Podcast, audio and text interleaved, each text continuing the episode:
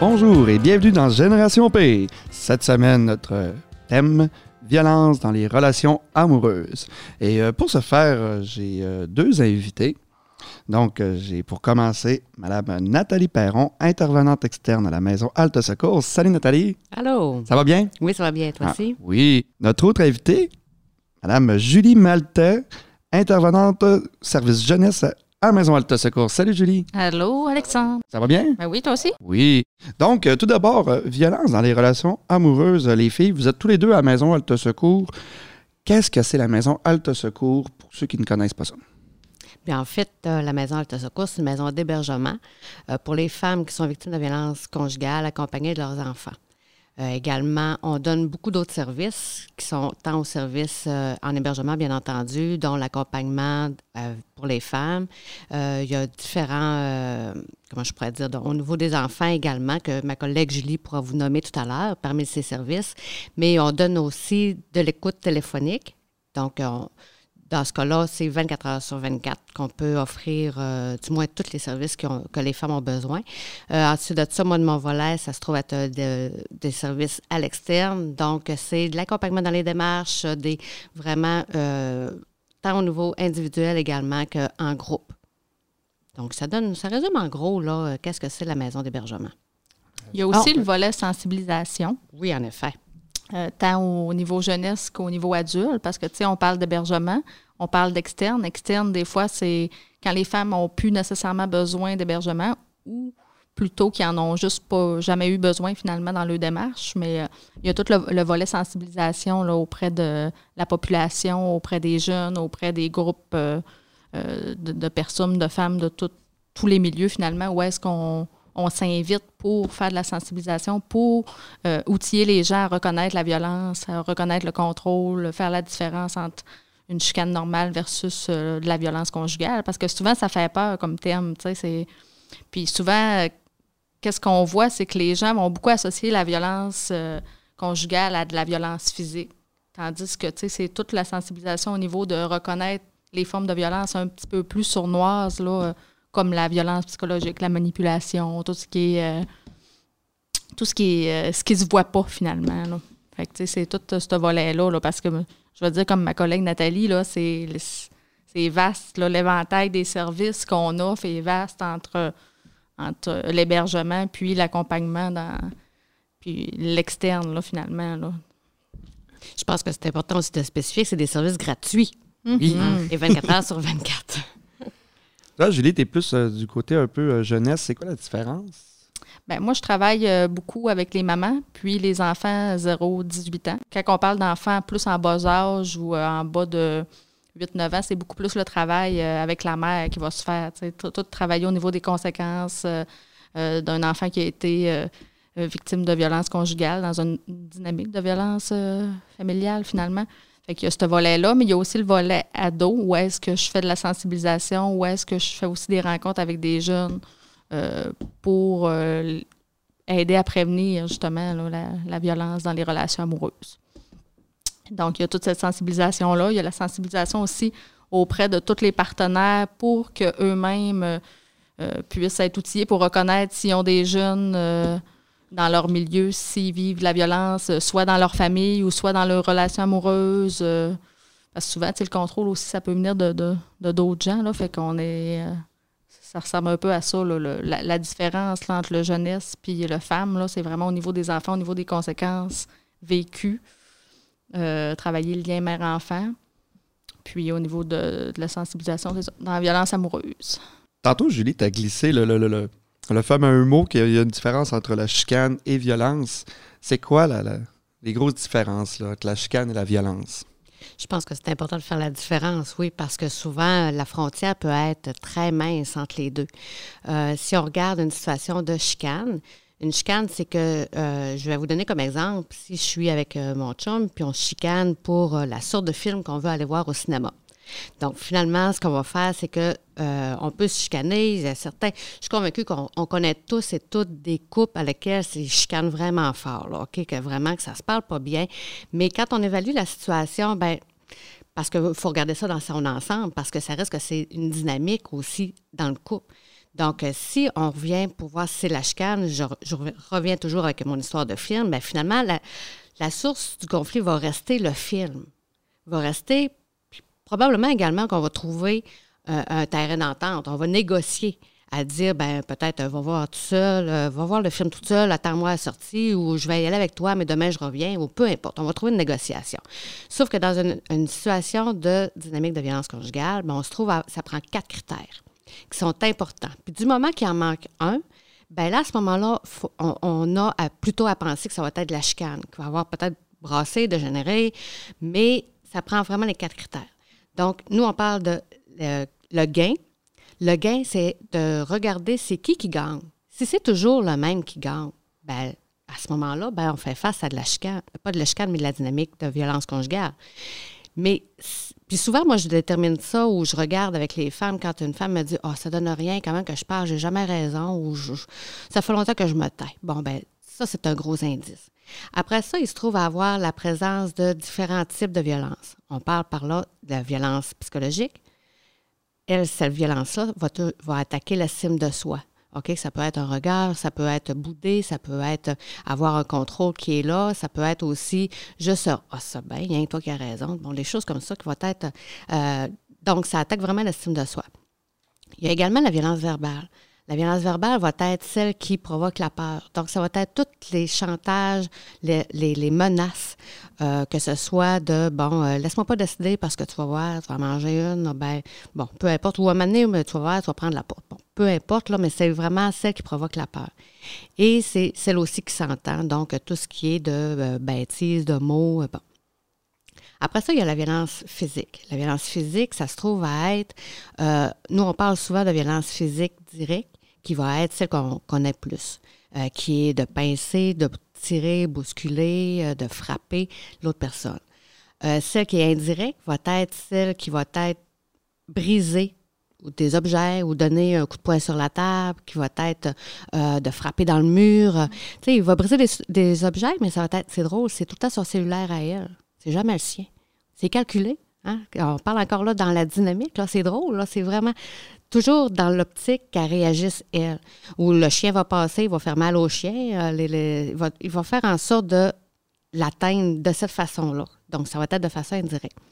Il y a la violence économique aussi, qu'on voit également beaucoup, puis c'est celle dans laquelle on ne parle pas beaucoup, ou du moins qu'on pense que c'est normal parce qu'on est en couple, qu'on ait euh, le même compte ou qu'on ait. Euh, bon, qu'on s'entraide dans le couple, mais sauf que c'est tout le temps le même qui paye. Ah, ben, c'est tout le temps la même. Ou que, je sais pas, moi, il n'y a, plus, il a plus de nom, il n'est plus capable de rien emprunter, ou il n'est plus capable, mais que finalement, il crée du, surendettement, à la conjointe. Ou euh, ça peut être, ben, c'est drôle, on sort au restaurant, puis c'est tout, le temps moi qui paye. Il n'y a jamais son portefeuille, il n'y a jamais.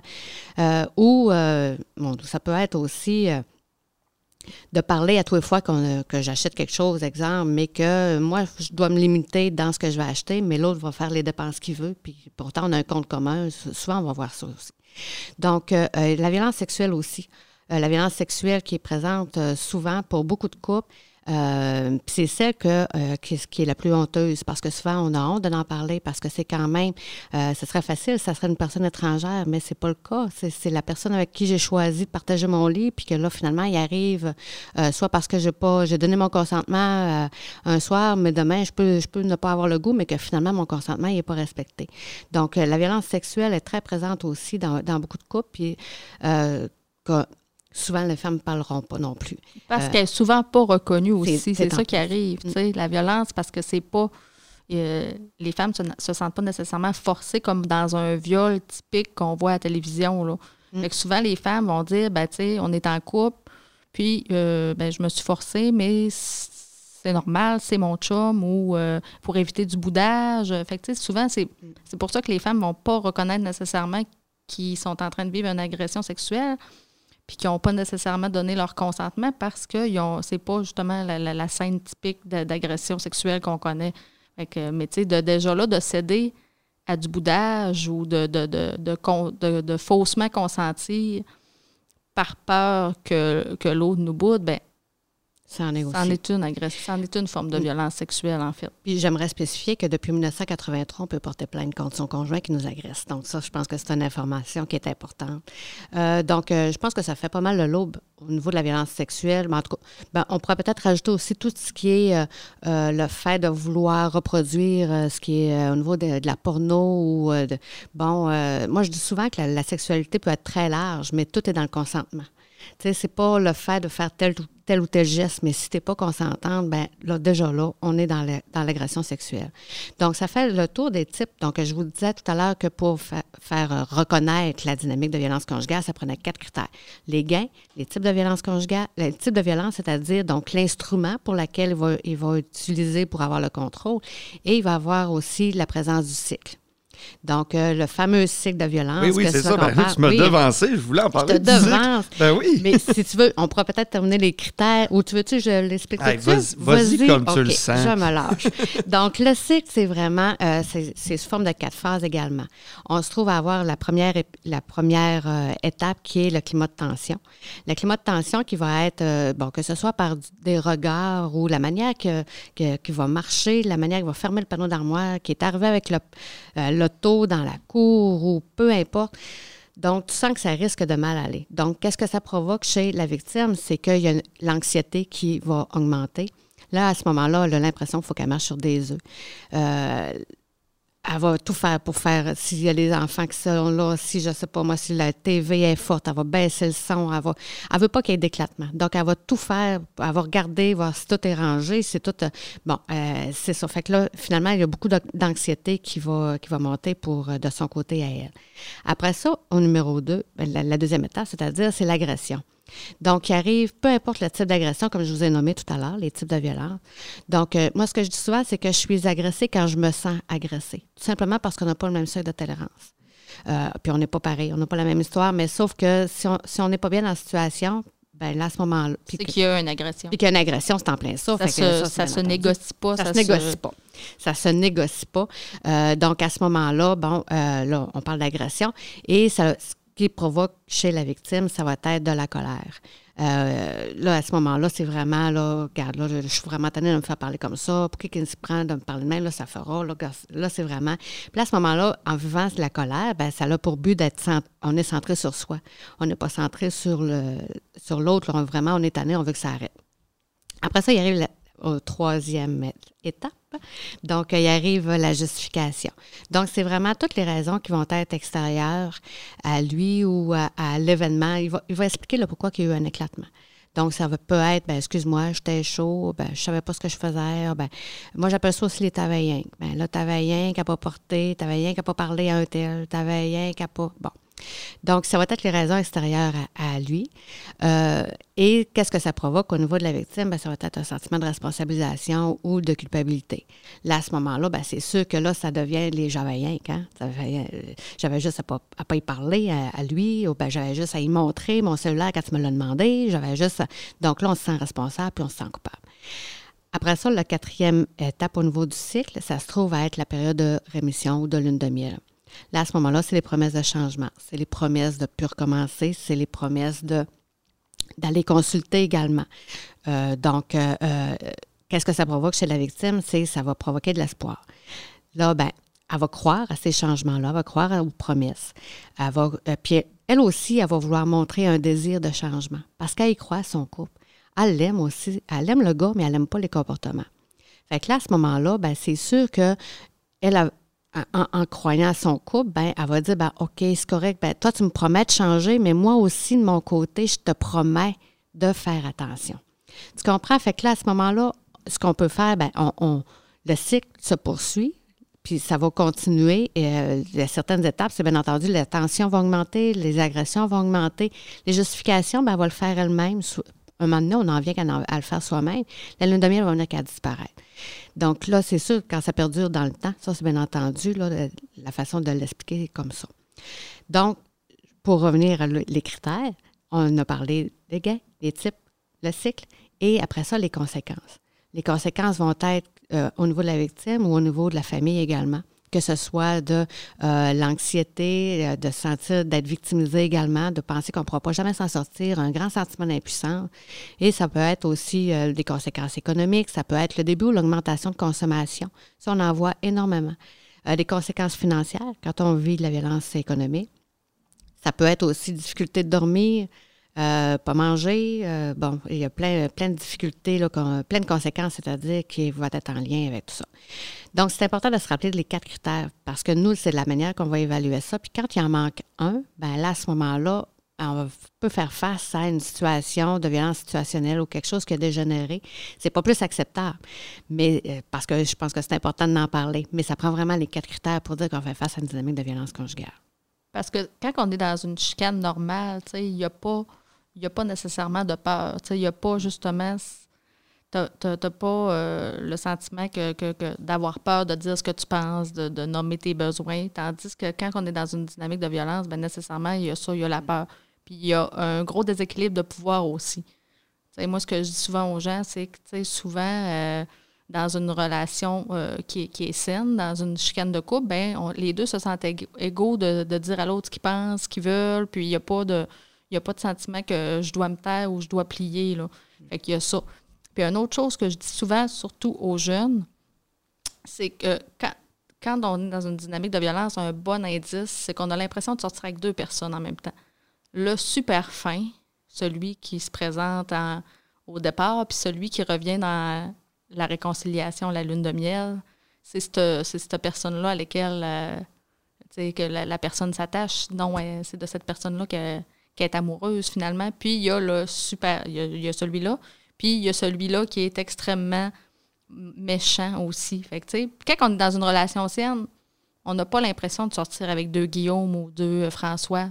On, on, on, a, toujours la même personne devant soi, tandis que souvent, un bon indice qu'on voit, c'est que euh, les, les, femmes ou euh, les, jeunes qui nous parlent, ben, ils ont l'impression de sortir avec deux personnes dans la même personne. Ça, c'est un bon indice. Puis un peu pour rajouter, tantôt, vous vous souvenez quand je vous disais, euh, si je sors voir un film avec mon chum puis que ça vire en chicane, ben si je suis dans un contexte de violence conjugale, ben finalement, ça sera plus la, la, la cause de la chicane ou du conflit, ça sera plus le film. Ça va être moi, finalement ça va devenir moi. Je suis pas sortage, je suis pas, je suis dure à, gâter, ou ben, je, je suis pas, tu sais, c'est moi le problème finalement. Euh, bon, il veut me faire plaisir, puis je comprends rien encore, ou, euh, fait, mm. puis la notion de peur est bien, bien importante parce que faut se ramener que dans un contexte, une situation saine, ben, cette peur-là, on la vit pas. On n'a pas peur que l'autre nous frappe quand on est dans une relation saine. Oui, qu'on peut chicaner, que ça peut dégénérer, que ça peut. Mais en dehors de ça, on n'embarquera pas dans cette peur-là. Mais c'est les, quatre critères que je vous ai nommés tantôt vont faire en sorte que oui, la peur est une principale des conséquences également. Tu sais, souvent, c'est pas juste non plus la peur euh, de, notre sécurité physique. Tu sais. C'est la peur d'être laissé, la peur de se faire bouder. Tu sais. Souvent, ça aussi, ça naît des bons indices qui sont pas perçus comme de la violence parce que on entend souvent il m'a jamais touché, il n'oserait jamais me frapper. Puis effectivement, que c'est ça qui, c'est comme ça que ça se présente parce qu'ils n'ont pas besoin d'aller jusque-là. Mais quand on est dans une relation qui est saine, ben on n'a pas peur à tous les jours de se faire laisser parce qu'on n'a pas fait ce que l'autre voulait. On n'a pas peur de se faire bouder pendant cinq jours, tu sais. Alors que dans une dynamique de contrôle, ben, c'est des stratégies, tu sais, les, les, comme les instruments de, violence, ben, c'est des stratégies qui sont utilisées aussi, ça, puis qui sont bien plus sournoises que d'avoir. Si j'ai peur de me faire, de, me faire frapper, ben, c'est facile de, reconnaître que ben, je pense que je suis dans une dynamique malsaine. Là, je me sens pas en sécurité. Mais si, euh, au contraire, c'est ça, j'ai juste peur de me faire bouder, ben c'est déjà, c'est déjà pas acceptable. C'est déjà un bon indice que ben je vis du contrôle, parce qu'on parle de violence conjugale, mais c'est beaucoup plus facile de, parler de contrôle, c'est moins stigmatisant, puis c'est plus, euh, c'est souvent plus dans du contrôle qu'on peut se reconnaître plutôt que de dire dans la violence, ça fait peur, le, terme en tant que tel. Puis en même temps, j'aimerais spécifier qu'on utilise de plus en plus le terme de contrôle coercitif quand on veut parler de la dynamique de la violence conjugale. Donc, c'est vraiment, c'est comme si, je vais vous l'expliquer simplement, c'est comme si... coercitif. oui, coercitif. Coercitif, c'est-à-dire, euh, simplement, c'est, c'est comme s'il y avait des règles qui s'étaient établies dans un couple Donc, il n'est pas obligé nécessairement d'avoir à toutes les fois, des, il n'est pas obligé d'avoir des, des, actes de violence. OK? Mais il y a une règle qui s'est installée dans le couple qui va faire en sorte que si tu déroges la règle, là, après ça, tu vas savoir, il, il va utiliser la violence pour te montrer que tu as dérogé de cette, règle-là. Euh, juste pour donner un exemple, si, euh, je sais pas, moi, on me demande pour aller euh, prendre un café ou à la sortie du travail, quelque chose comme ça, puis que euh, ça a déjà été dit dans mon couple qu'il euh, fallait que je revienne à la maison pour, pour X raisons, pour préparer le souper, puis que le malaise va s'installer rapidement dans, dans le moi, dire, ben là, je peux pas, parce que si je le fais, qu'est-ce qu'il va dire, ou je vois, ça va-tu dégénérer, ou qu'est-ce qui va se passer? Fait vous comprenez la notion de règle elle va, elle va, être là. Puis donc, quand on parle de contrôle, ben c'est ça, c'est pas normal. C'est une perte de liberté finalement. Puis c'est pas normal d'avoir cette perte de liberté-là.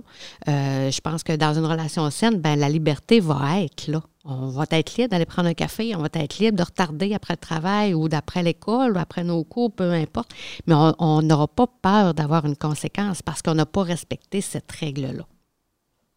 Ah, c'est ça. Puis, ça peut paraître très anodin. Par exemple, même qu'enlever la, la perte, mettons que, justement, mettons que dans un couple, la fille veut écouter telle émission, mais que le chum dit non, tu l'écoutes pas. tu l'écoutes pas parce que moi, j'aime pas ça. Non, mais ça en est, ça aussi. Mais oui, c'est s'imposer à l'autre. C'est imposer. Ben c'est pas respecter les, les, les, les, les droits, mais, mais les, les, besoins puis les goûts de l'autre. Dans une relation saine, on va respecter ça, puis on va donner l'espace à ça que tu sois avec quelqu'un qui aime l'équitation, même si toi, tu n'aimes pas ça, ben, tu dis, si tu n'as pas l'intention de contrôler l'autre, ben, tu vas la, tu vas lui donner, laisser cette liberté-là, là, finalement. Puis là, ben, je vais faire un petit astérisque là, des fois, là, mais euh, les fameux petits astérisques, allez voir dans le bas de la feuille. Euh, dans tous les exemples, on parle euh, comme, comme la, la, victime est féminine, mais dans peu de cas, il y a aussi des hommes qui sont victimes. Et pour les besoins de la cause, parce que le côté pourcentage, il y a souvent la victime, c'est féminin, c'est la féminine. Fait que pour les besoins de la cause, on va toujours parler au féminin, mais euh, ça arrive aussi du côté des masculins. Fait que je voulais mettre ce petit mhm. astérisque-là. Fait qu'on va continuer nos exemples comme ça. au niveau du secondaire, parce que je sais qu'il y a des jeunes, ben, bien souvent, ils vivent leur première relation amoureuse au secondaire. Oui, ils apprennent à vivre en relation, ils apprennent à créer des liens, à, vivre l'attachement, à vivre l'amour. Fait que oui, c'est un apprentissage là, de de vivre des relations saines. Oui, exactement, relations saines. Tout est dans le, dans le respect, la communication. Mm-hmm. c'est des choses que j'ai retiens beaucoup. Mais euh, tu sais, bien souvent, comme euh, on, parle bien souvent de la jalousie, mettons pour un jeune couple, des jeunes adolescents, la jalousie est quelque chose qui, est assez fort. bien souvent, Et même avec les adultes, c'est valorisé. Euh, combien de films où est-ce que la jalousie est mise de l'avant, puis c'est mis de façon romantique, puis que ça ressort comme une une preuve d'amour. Fait que c'est sûr que oui, encore aujourd'hui, mais de moins en moins idéalement, on, démystifie ça, mais la jalousie est loin d'être une preuve d'amour. En mhm. réalité, c'est une forme de contrôle.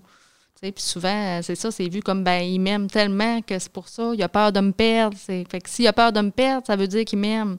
C'est ça qui devient malsain là, dans, toute cette idéalisation-là de, de, la jalousie. Là.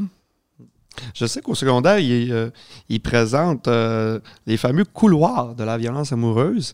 Hein, vous, êtes très au courant, euh, vous aussi, mesdames. bien souvent, c'est les secondaires 4. Comment ça fonctionne, les couloirs de la violence amoureuse? C'est quoi? En fait, là, les couloirs de la violence amoureuse, c'est une expérience interactive où est-ce que les jeunes, ils, ils, passent justement, c'est des couloirs, où est-ce qu'ils apprennent à connaître un couple de jeunes où est-ce qu'ils voient que la violence s'installe graduellement. Donc, les couloirs sont vraiment faits sous forme, puis tantôt, euh, Nathalie nous parlait justement du cycle, mais les couloirs, là, euh, la structure est faite pour passer dans le cycle de la violence avec le, jeune couple, là, où est-ce qu'on voit des scènes de, de, leur vie à deux, là, où est-ce que la violence s'installe graduellement. Donc, euh, les couloirs, c'est ça. Ça s'adresse au secondaire 4. C'est pour les aider à reconnaître la violence amoureuse dans l'histoire de des deux jeunes qui, euh, qu'on, apprend à connaître dans les couloirs, finalement. Fait qu'on voit que, euh, justement, à chaque fois, il y a une nouvelle situation qui arrive.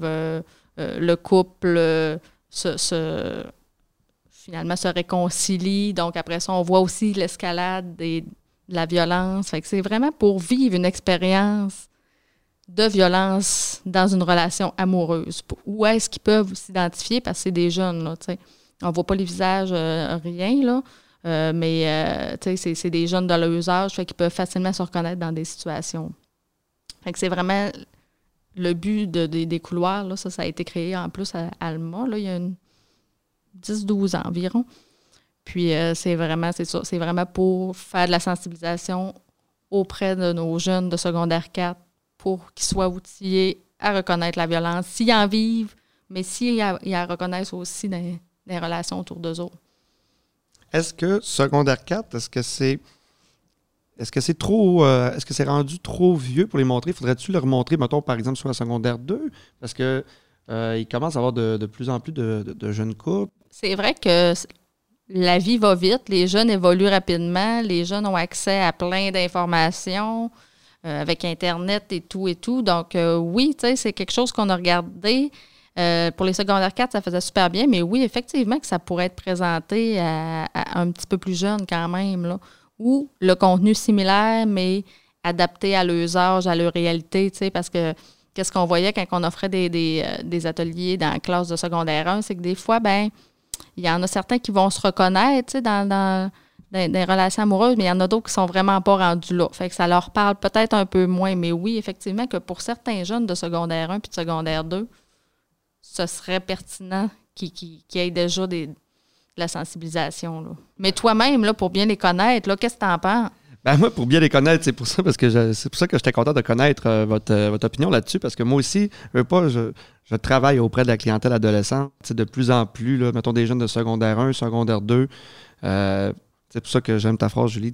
oui, la jalousie n'est pas une preuve d'amour. Bon, ben, tu sais, il y en a des fois qui ont des tempéraments jaloux ou même des filles qui, qui acceptent le fait que Ah, ben, mon, mon chum il est jaloux parce que je parle avec tel gars, tel gars. Tu sais, je dis non, il n'y a, pas d'affaire de jaloux. Tu n'as pas d'affaire à trouver ça mignon, la jalousie. Tu sais, c'est une forme mm-hmm. de contrôle. Puis, tu sais, c'est des, des, fois des jeunes en secondaire 1, secondaire 2. Tu sais, déjà là. Puis en plus, si on parle de, des couloirs de violence amoureuse, ben, il y a tout une question de consentement aussi. Là, tu l'as glissé, Nathalie, là-dessus, le consentement. Puis le consentement, à partir de 12 ans, il rentre dans le système aussi. tout.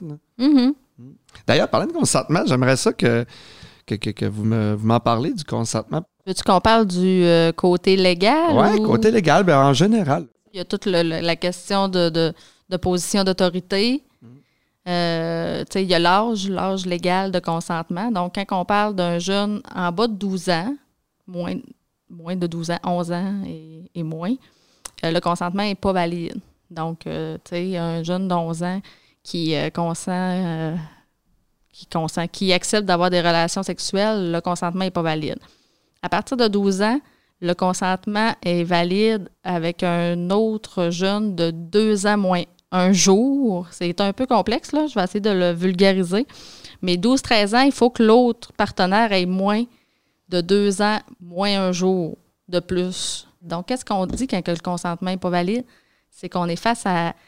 il, y a, des possibilités d'accusation d'agression sexuelle, même pour un jeune de 15 ans, même si on dit que la relation est acceptée, même si on dit que les parents sont d'accord, ben pas valide, il n'est pas valide le consentement. c'est important que les jeunes sachent ça, puis ils ne le savent pas la plupart du temps il commence quand même à être pas pire. Hein. Quand on fait les ateliers de les, capsules hein, dans, un couloir, Alexandre, hein, il commence à être quand même bon, mais ils sont encore souvent étonnés là, par euh, ben là, euh, moi j'ai 15 euh, ans, puis mon chum 20, ben il n'est pas valide le, consentement. sais. Fait que là, quand on parle justement de 14 ans et 15 ans, il faut que le partenaire le plus vieux ait moins de 4 ans, moins un jour de plus. On est encore confronté à même à la même problématique. On a des jeunes qui pensent que c'est correct parce que le parent le, sache, le savent, puis parce que ben il vient coucher à la maison. Ben, légalement, n'importe qui pourrait porter plainte. que ce soit la voisin, voisine, n'importe qui. Oui, du moment qu'ils peuvent prouver qu'il y a eu vraiment des, relations sexuelles, parce qu'évidemment, il faut qu'il y ait eu des relations sexuelles. Là, c'est pas la relation amoureuse comme les relations sexuelles qui sont euh, sont pas légales finalement. Puis à partir de 16 ans, ben, euh, le consentement, là, euh, il est valide en tout temps. Là. Fait que, tu sais, tu as 16 ans, ben, tu n'as pas besoin d'avoir l'âge majeur, là, d'avoir 18 ans pour consentir, même avec une personne qui aurait quoi, 20 ans de plus que nous autres. Sauf que, il y a toute la question de position d'autorité. Donc, ça, là, les, les, jeunes aussi sont comme pas toujours au courant de ça, mais c'est pas parce que tu as 16 ans que euh, ton, ton, si tu as des rapports sexuels, mettons, avec euh, ton prof de natation ou euh, ton prof de, danse, ben même s'il a juste 17 ans, même s'il a juste 18 ans, ben vu qu'il est en position d'autorité, ben le consentement n'est pas valable. Donc, encore là, c'est des choses que les jeunes ne savent pas, mais que au niveau légal, ben, c'est quand même assez touché. il y a tout le côté aspect euh, légal et aspect technique du consentement, mais le consentement en tant que tel, là, souvent les jeunes vont dire ben c'est dire oui. Mais dire oui, c'est dire oui vraiment sans se sentir forcé, se sentir libre de dire oui aussi. Ça, c'est bien touché de dire ben oui, j'ai pas dit non, j'ai pas. Mais tu sais, un consentement, là, pour qu'il soit vraiment respecté, il faut vraiment, faut vraiment euh, prendre attention à ce que l'autre nous l'accorde réellement, de par son non-verbal comme de son verbal. Fait que c'est vraiment la responsabilité. C'est ça qu'on dit aux jeunes, c'est votre responsabilité de vous assurer du consentement de l'autre. Puis c'est pas parce que justement une journée euh, c'était oui que le lendemain c'est oui. Puis on a, on a la fameuse capsule euh, les, tasses de thé qui ah est vraiment, vraiment le fun à présenter. Fait que si, euh, si vous voulez la, regarder sur Internet, ça fait vraiment un beau parallèle entre euh, le consentement euh, sexuel puis euh, de se faire offrir une tasse de thé finalement. C'est pas parce que j'ai dit oui tantôt que là, ça se peut que dans 15 minutes, quand c'est commencé, ben, ça finisse par plus me tenter. Puis j'ai plus soif, j'avais plus ma tasse de thé. Ben, c'est le même principe avec la sexualité. Fait que il y a cette notion de consentement-là, des fois, avec les jeunes, là, c'est comme, c'est pas parce que tu accepte certains, euh, certains gestes euh, sexuels que tu consens à, à, finalement. Là. Fait que, ton consentement, tu peux le retirer n'importe quand. Puis c'est, du moment que tu n'es plus à l'aise, tu as le droit de l'enlever. Fait que ça aussi, c'est touché parce que les jeunes, ils ont encore aussi, même les adultes, souvent, ben, une fois que tu as dit oui, tu ne peux plus reculer, mais c'est pas vrai. Fait que c'est tout ça qu'il faut défaire comme ces mythes-là qui ont été inculqués, mais c'est la société qui a beaucoup inculqué ça, pareil. C'est les, les, émissions, c'est les films, c'est tout euh, le, côté. Euh, ben, quand tu dis oui, ben là, euh, tu n'as plus le choix après, tu peux plus reculer, sinon c'est pas correct pour l'autre. Mais tu sais, c'est absolument. Il n'y a rien de plus légitime que de dire, ben, je suis plus à l'aise, puis j'ai plus le goût, finalement. J'aimerais juste rajouter, c'est qu'il faut être aussi en mesure de consentir. Si je suis pas en état de donner mon consentement, si je suis, si je suis en train de dormir, si je suis euh, en état d'ébriété, si je suis gelée ou peu importe, ben je suis pas en état de consentir. Fait qu'à ce moment, puis ça c'est souvent hein, dit ou euh, banalisé ou justifié, c'est vraiment. Euh, c'est bon de le rappeler aussi parce que même les jeunes ils font le saut souvent quand on leur amène ça aussi parce que ça leur est arrivé d'avoir des relations sexuelles en état d'ébriété puis Là, ils pensent que, ben non, mais là, c'était correct, tu sais, euh, c'est mon chum, c'est ma blonde. Oui, mais si, euh, si le consentement n'était pas là, puis que le lendemain, elle se rend compte qu'il y a eu des rapports sexuels, puis qu'elle les voulait pas, ben non, il était pas. Même si euh, les six autres fins de semaine avant, ça avait été oui pour vrai, ben là, ça se peut que ça soit non, tu sais. Fait que c'est toujours vraiment, c'est vraiment la responsabilité des, des deux partenaires. Ça fait un très beau résumé de qu'est-ce que le consentement. C'est ça, il faudrait en parler tout le temps. Oui, vraiment, là, euh, c'est un apprentissage. Ben, tu sais, puis c'est pour les jeunes, puis les moins jeunes aussi, là, le consentement. Ah, les adultes, c'est pour tout le monde. Ben oui, c'est ça, tu sais. Souvent, on pense aux jeunes, là, mais il y a des adultes qui ont le consentement loin aussi, là. Tu sais, ils ont la notion de consentement de 82, là. Pas mal, là, avant, tu sais, avant même, tu sais, le devoir conjugal. Tu sais, c'est vrai que c'est... c'est quand on parle d'un consentement libre et, libre et éclairé, tu sais, la liberté, des fois, là, elle, elle mince un peu, là, tu sais, entre, ben, je vais dire oui parce que sinon, je vais me faire bouder pendant une semaine de temps. C'est pas un consentement qui est, qui est libre, ça. Là. je pense que ce qui rend la situation complexe, c'est le fait que ce soit ton chum ou ta blonde. Mm. C'est ça qui fait que c'est complexe dans la tête des gens. Euh, ce serait donc facile si euh, je suis dans une ruelle puis euh, je me fais prendre par un étranger puis que je me fais agresser. C'est clair dans ma tête que c'est un viol. Mais si, du moment que c'est mon chum, c'est ça marche plus, là. On dirait, pas que ça marche plus, mais tu sais, c'est difficile de faire la part des choses. C'est plus perçu comme une agression. Puis c'est doublement honteux, c'est pas facile à prouver. Tu sais, je veux dire, souvent, en tant que victime, ben on a honte de ça. Tu sais, le fait, euh, ben, honte de le dire. C'est pour ça, quand on dit que c'est tabou aussi, cette violence-là. Mais il faut en parler. Puis plus on va en parler, ben justement, ça va, ça va faire en sorte qu'il y a beaucoup de, de, de filles, de femmes qui vont dénoncer ces situations-là. Tu sais, insister, là, juste insister, euh, tu sais, du gossage, là, Ben en oui. guillemets, là, tu sais. que, Le fameux gossage. ouais, l'un ou l'autre finit par dire oui, ben, tu sais, ça n'est pas ça, un vrai consentement. Puis les gens, ils n'ont pas conscience que, ben, finalement, tu forces l'autre, tu sais, à avoir une relation sexuelle, là. Mais ça se fait en toute euh, subtilité, puis en toute, tu sais, il n'y a pas de, y a pas de, de, de, de, de grands cris, il n'y a pas de, de, de- d'insultes, il n'y a rien, il y a juste du- quelqu'un qui est bien insistant, puis que, ah ouais, puis, euh, tu sais, ben, du moment que quelqu'un te dit non, c'est non. Puis si tu as le sentiment qu'il faut que tu fasses ça pour acheter la paix, pour qu'il te laisse tranquille, pour qu'il ne te boude pas, pour qu'il revienne à la maison, euh, peu importe, là, regarde, là. Hein, si tu as ce sentiment-là, écoute, là, on est loin de faire l'amour, là. Là, je pense qu'il faut, faut se ramener à ça. Si ça te dit non à l'intérieur, là, ben, oh, tu sais, ça te dit non, ça- tu l'as ta réponse. Depuis environ un an, un an et demi, euh, on dirait que ça arrive quasiment tous les semaines, les fameux euh, féminicides.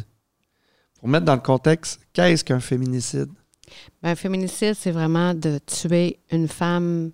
euh, c'est c'est dans le- Parce qu'elle est une Parce qu'elle est femme. une femme. Euh, là, ce qu'on voit principalement, c'est dans un contexte de, de violence conjugale également. Donc, euh, oui, parce qu'elle est une femme, on va se permettre de la tuer. Donc là, tu dis un an, un an et demi, même, c'est même Ça pas fait ça. moins c'est depuis- an, C'est oui. moins d'un an, c'est depuis janvier. C'est ça, ouais. Euh, janvier, on est à 16 féminicides. Donc, euh, si on fait le calcul, c'est 40 enfants qui sont orphelins de mère.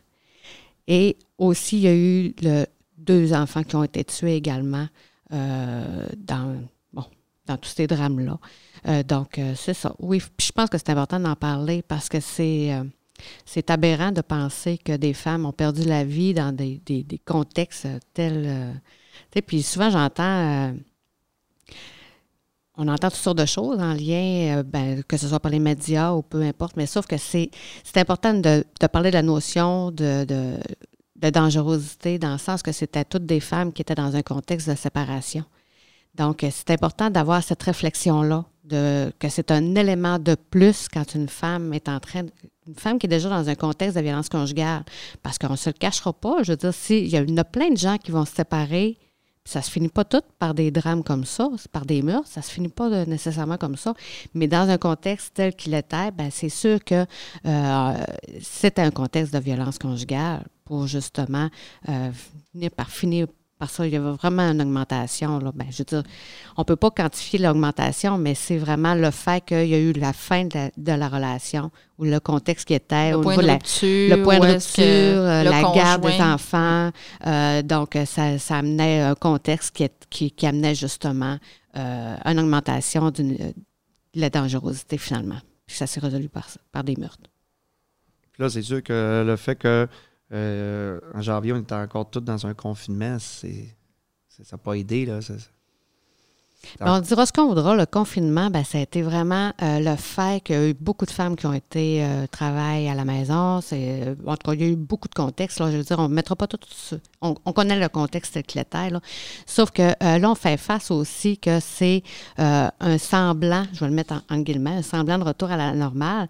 Puis, c'est, un- un- comment je pourrais dire, une femme. Je pense que la pandémie a servi pour, à beaucoup d'hommes beaucoup d'agresseurs dans un contexte de contrôle, comme on a parlé tout à l'heure. Euh, donc, ça a servi à beaucoup d'hommes. Donc, ça a fait en sorte que là, on se retrouve, on veut reprendre un cours de vie normal, on veut sortir, tu sais, reprendre, bon, que ce soit le travail, que ce soit peu importe. Puis, il y a eu beaucoup de crises déjà là, dans des couples. Regardons, ça, il y a beaucoup de couples à lesquels ça a éclaté, dans lesquels il n'y avait pas nécessairement de violence conjugale non plus, mais il y a eu, il y a eu ça a éclaté. Mais là, dans un contexte tel qu'il est de violence conjugale, ben c'est ça. Ça fait en sorte que le, le- fait de sortir de, cette de la pandémie, le retour à la normale, fait en sorte que euh, le, conjoint perd le contrôle, du moins, puis elle, veut, sa, retrouver sa vie d'avant. Donc, euh, moi, en tout cas, je- c'est sûr que je ne suis, pas- je suis pas une chercheur. Là. On s'entend que je vois avec l'expérience et avec ce que je vois, mais je pense que le fait que, euh, qu'on recommence sa vie fait en sorte que, justement, il va perdre un certain contrôle. Puis, Ça fait augmenter, Ça fait le, niveau de, de- de violence, finalement, parce Oui. que la pandémie, avec les mesures sanitaires, ça a fait en sorte que ben les, ces, personnes-là qui, qui, exerçaient leur contrôle, ben, ils ont eu beaucoup de pouvoir, là, parce que, regarde, on a le couvre-feu, on peut plus voir personne, on peut plus. Fait que, tu sais, c'est sûr que quand que, un, conjoint veut, euh, veut isoler euh, la personne avec qui il vit, ben, il y avait tout, tout, tout en, ses, en son pouvoir pour euh, la maintenir là-dedans. Tu sais, c'est facile. Ben non, on n'invitera pas telle personne. On n'a même pas le droit d'inviter du monde chez nous c'est sûr qu'après ça, tu sais, quand une personne contrôlante, elle se retrouve dans un, contexte où est-ce que, ben, elle, est bien parce qu'elle a l'impression d'avoir le contrôle. Il n'y a pas beaucoup d'éclatement, mais du moment où est-ce que cette personne-là va perdre ce contrôle-là, ben c'est là que ça, les, comportements violents s'exacerbent. Finalement, c'est ça. Là, il y a le retour un peu à la normale. Fait que c'est là que la, personne ben, veut, veut le maintenir, ce contrôle-là, même s'il n'y a plus de couvre-feu, puis même s'il n'y a plus de télétravail, puis même s'il n'y a plus euh, euh, huit personnes maximum dans ta cour. Euh, fait que, c'est tout ça là, qui fait que, oui, c'est comme Nathalie dit, ça l'a effectivement servi aux, aux, personnes contrôlantes en pandémie. Parce que si je peux rajouter, pour en avoir parlé justement à certaines femmes, que ça allait très bien dans, dans, dans, leur couple, là, pendant la pandémie, c'était merveilleux, là, ça allait bien, mais c'est sûr, ils n'étaient pas confrontés à rien. Ça allait très bien ben parce qu'il y avait l'anticontrôle, parce que, comme je le disais, euh, un couvre-feu que même pas imposé lui-même, que c'est déjà imposé par quelqu'un d'autre, tu vois pas personne, tu es isolé, tu es complètement, tu es, là à la maison, puis tu réponds à tous les besoins, tu es tout le temps là. Donc, euh, oui, ça allait bien, mais là, le fait qu'on sort du, du confinement fait en sorte que, justement, il perd des gains. Vous vous mm. rappelez la notion de gain tantôt? exactement. Il perd des gains. Mm. Fait que là, à ce moment-là, ben là, ça commence à mal aller, là. Fait que ça, mm. c'est vraiment... En tout cas, moi, je trouve que c'est des, gros indices, là, mais absolument. je crois aussi qu'on est... Que justement, que ce soit les médias, quoi de même, ça a été en retard parce que avant janvier, il y avait des féminicides, sauf mm-hmm. que c'était pas aussi médiatisé. Non, je t'arrête, ah, Alexandre. Ah, parfait, ça, j'aime ça, oui. Vas-y, Nathalie, Simplement parce que il y avait une moyenne d'à peu près 10 féminicides dans une année. Une année. Là, on est à 16 en septembre. C'est ça la différence. Puis on était déjà, mettons, à 8-9 en mars. Et, ouais, C'est pas début 10 avril, même. Là. 10, je crois. c'est ça là, qui a fait que ça a été davantage médiatisé parce que ce qu'on avait en une année, ben, on l'a eu en un mois et demi à un moment donné. Là. En tout cas, moi, j'ai un ah, grand sentiment d'impuissance. C'est très inquiétant. J'ai un grand sentiment d'impuissance.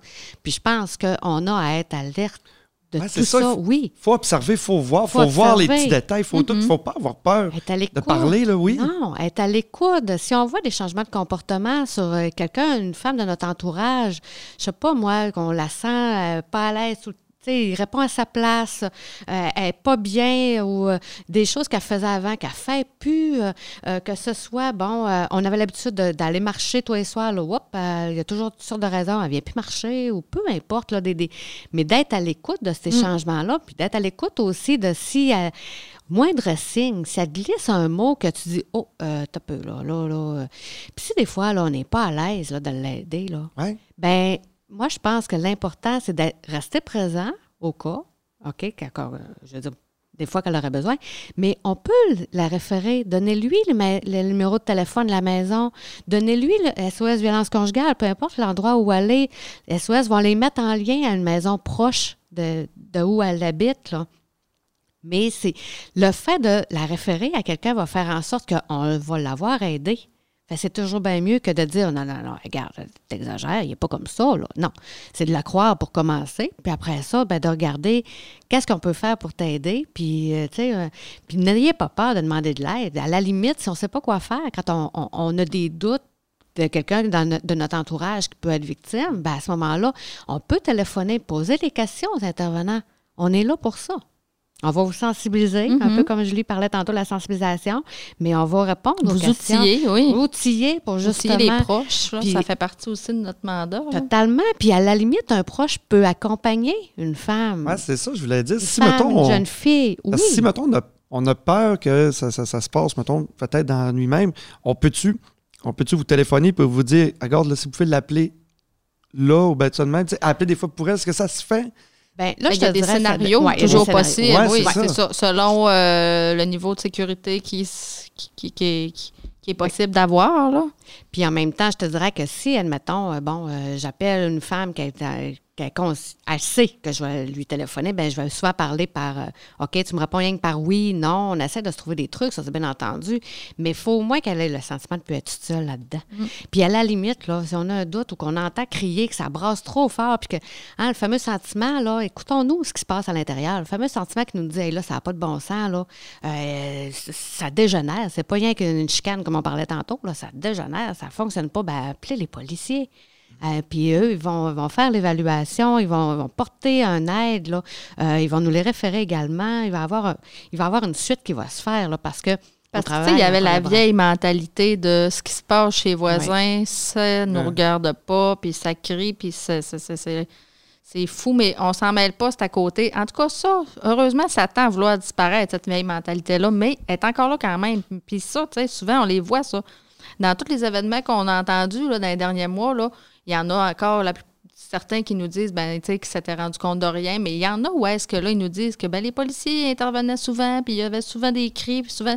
Fait que, tout ça, là, quand c'est là, il ne faut pas se, fermer les yeux, puis il faut pas rester dans cette vieille mentalité-là que ça ne nous regarde pas ou. Euh, non, tu sais, on a, on a une responsabilité, tu sais, je veux dire, euh, on a la responsabilité mmh. sociale, puis tu sais, je veux dire, on arrive sur un accident, puis on le sait, on est obligé d'arrêter porter secours. On le sait tout, ça puis c'est tout à fait naturel, tout à fait normal, bien, il faudrait le voir un peu sur le, même principe. Quand on est conscient, quand on est témoin de.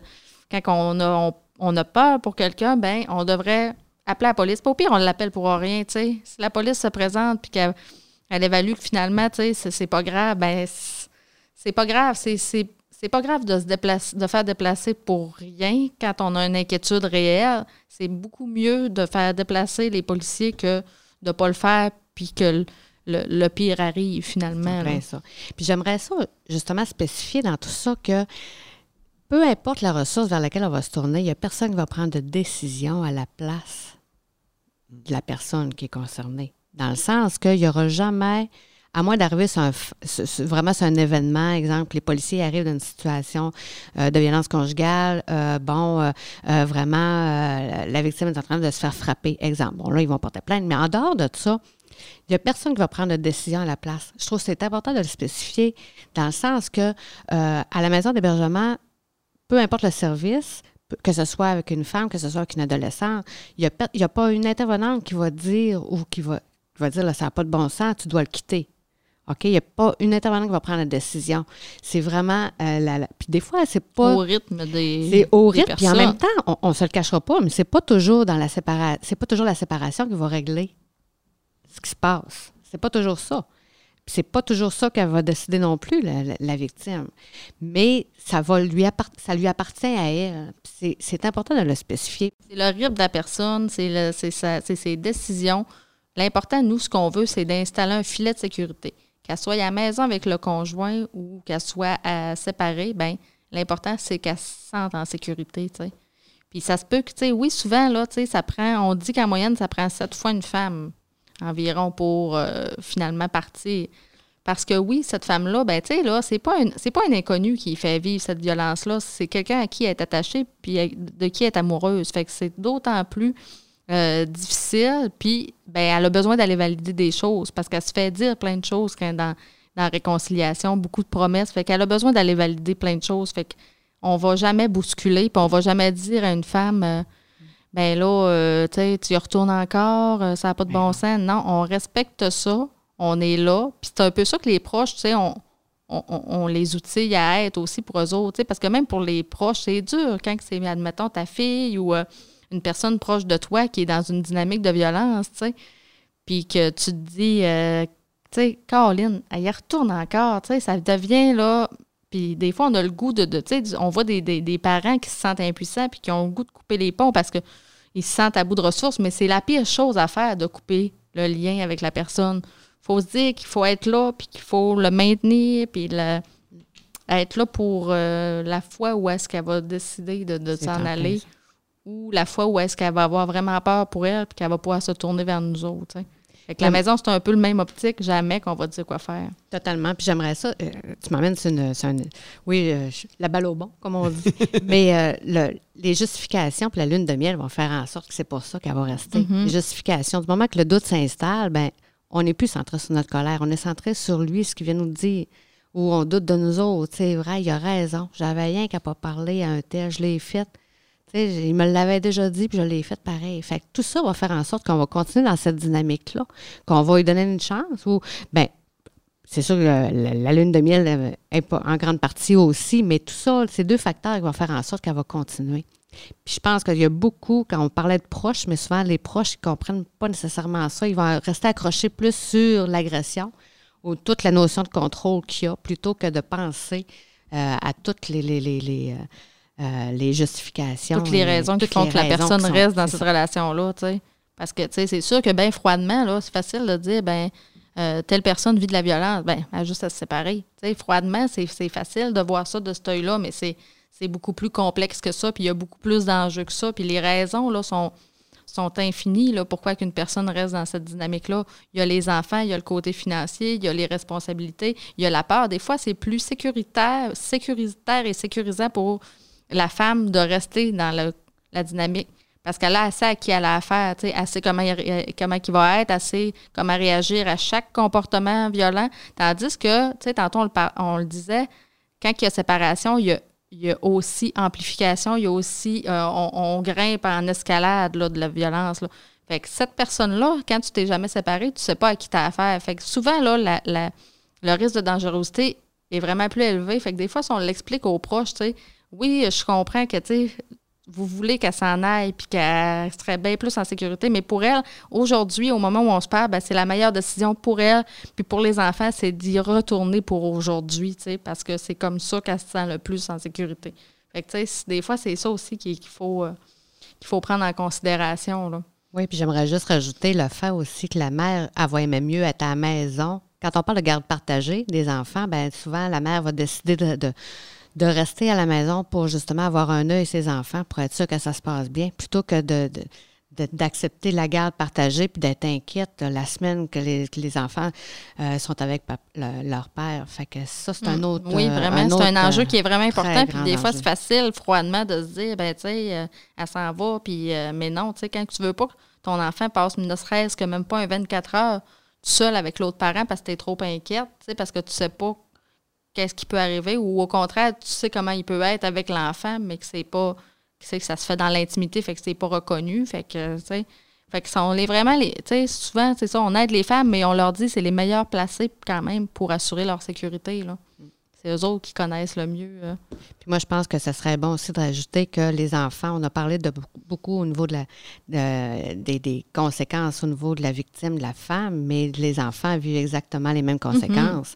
Ben, je veux dire, si on parle de contrôle, si l'enfant voit, rien qu'à voir euh, papa, la manière qu'il marche, ben, la manière qu'il est, ben, ils vont savoir s'ils vont passer une bonne ou une mauvaise mm. journée. Ben, c'est ça, fait que c'est vraiment... Ils s'adaptent également, tout ça, là, au cycle. Puis... Euh, à toutes les, formes de violence. Puis ils s'en font leur perception aussi, ben leur, leur conception. Ils un modèle, c'est ça. Oui, c'est ça. Ils en font leur conception aussi, tu sais, des, des rôles des rôles sociaux, euh, de la hiérarchie familiale. Fait que, tu sais, des fois, ça vient, tu sais, les, ça vient tout euh, de faire un peu là, le, le, le, principe vraiment de, hiérarchie familiale. Donc, les filles euh, si justement, je pense que ce serait intéressant de donner les, les, les, places où téléphoner ou bien des fois les numéros de téléphone, comme tantôt vous avez parlé de SOS conjugal. C'est ça? Après ça, ben aussi, Maison elle te Secours, avant de, de, de, de, clore et que je vous remercie.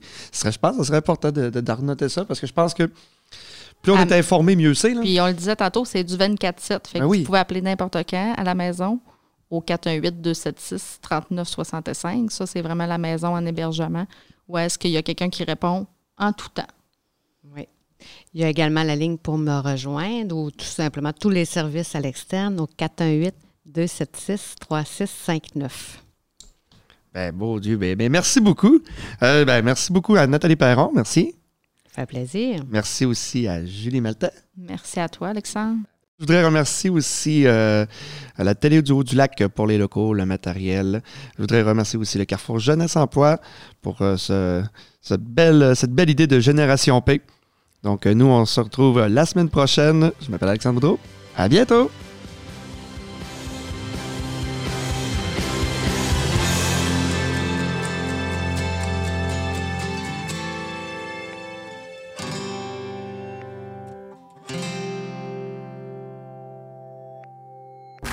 Ce balado est produit en collaboration avec la Télédio du Lac.